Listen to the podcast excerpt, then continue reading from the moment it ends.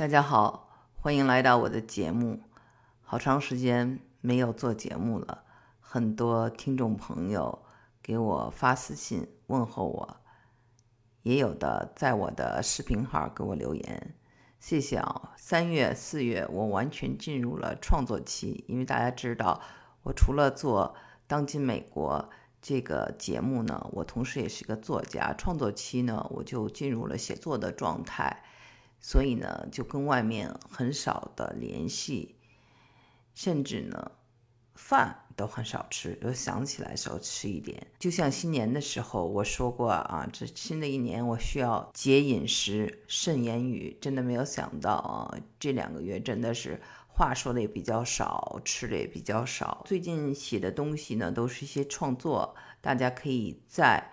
我的新专辑《哈佛情人》里找到《哈佛情人》呢，它本身呢是我的一九九九年出版的小说专辑的名称，但是呢，新的有声书啊，或者是这个喜马拉雅的专辑呢，并不是那本书，而是那本书的有一些内容，还有很多新的内容跟大家分享。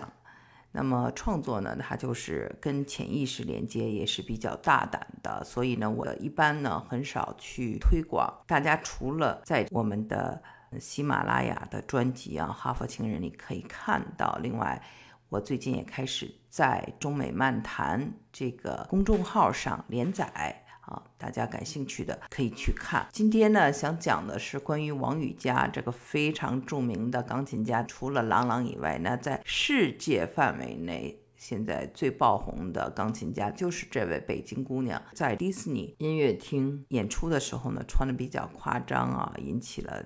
很多人的讨论，那他有多夸张呢？他等于是穿了一个丁字裤一样的黑丝袜，非常的性感，可以说是内衣外穿吧，跟麦当娜、Lady Gaga 绝对有的一拼。那么就引起了很多的争论。我呢就想谈一谈啊这个问题。首先呢，有人就说他是不是有心理问题啊？他怎么是一个暴露狂啊？这个古典音乐是这么高雅的殿堂，他怎么能这么玩呢？还有的呢，就是说啊，他已经是这种大师级别了，想怎么玩就怎么玩。那我呢是比较倾向第二种的，因为我一直是一个比较宽容的人。首先呢，我认为他已经是如入无人之境了啊，他已经是一个在音乐上非常的自由的这样一个人了。第二个呢，任何的优秀的人。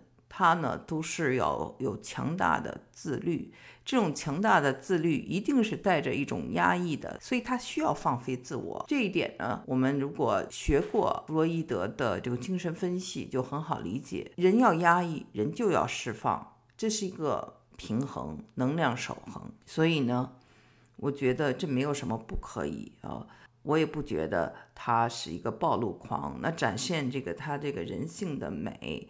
他本身三十五岁，他的身材非常的棒，为什么不可以？为什么谁就规定说古典音乐就必须是一切都是高雅的、端庄的？这是谁规定的？这又不是一个教堂，对不对？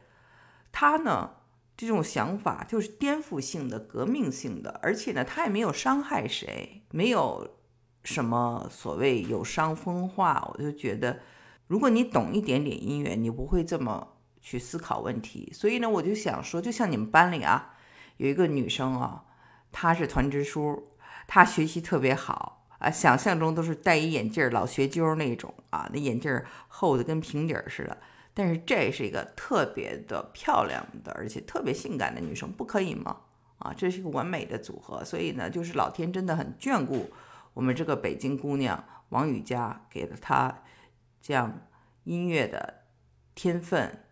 这样的勤奋，同时又给他了一个魔鬼身材。尤其在美国，对这种比较有曲线的身材，尤其是这个臀部比较饱满的樱桃臀呢，都是非常欣赏的。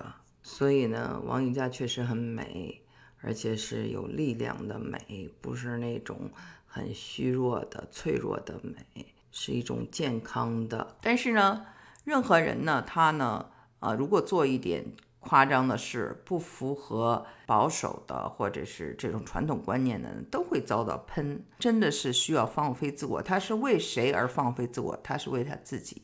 我刚才也说过，我在我的文学作品里，我也是放飞自己。我的文学作品，大家如果读起来，尤其是如果你去读那个中美漫谈的，啊，那连载的小说，可以说是非常大的。那这并不妨碍啊，我在这个当今美国中，对美国有一些比较深入的看法，对教育有我的看法，这是不妨碍。就像他的音乐的天分和他的这种对衣服的选择。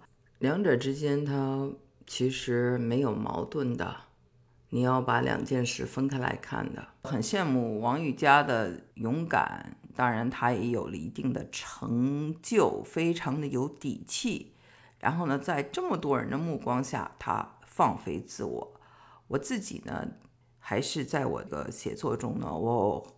因为考虑到版权的问题，也考虑到读者的承受力的问题，所以我还是变成了付费的。其实我特别希望能够给更多的人看，因为我了解，就是说我们任何人做任何一件事都会被喷，我对这种还是有点抵触的。所以呢，我还是设置了一个门槛，这一点呢，也希望大家能够理解。那么越是这样，我就越发的这个佩服啊。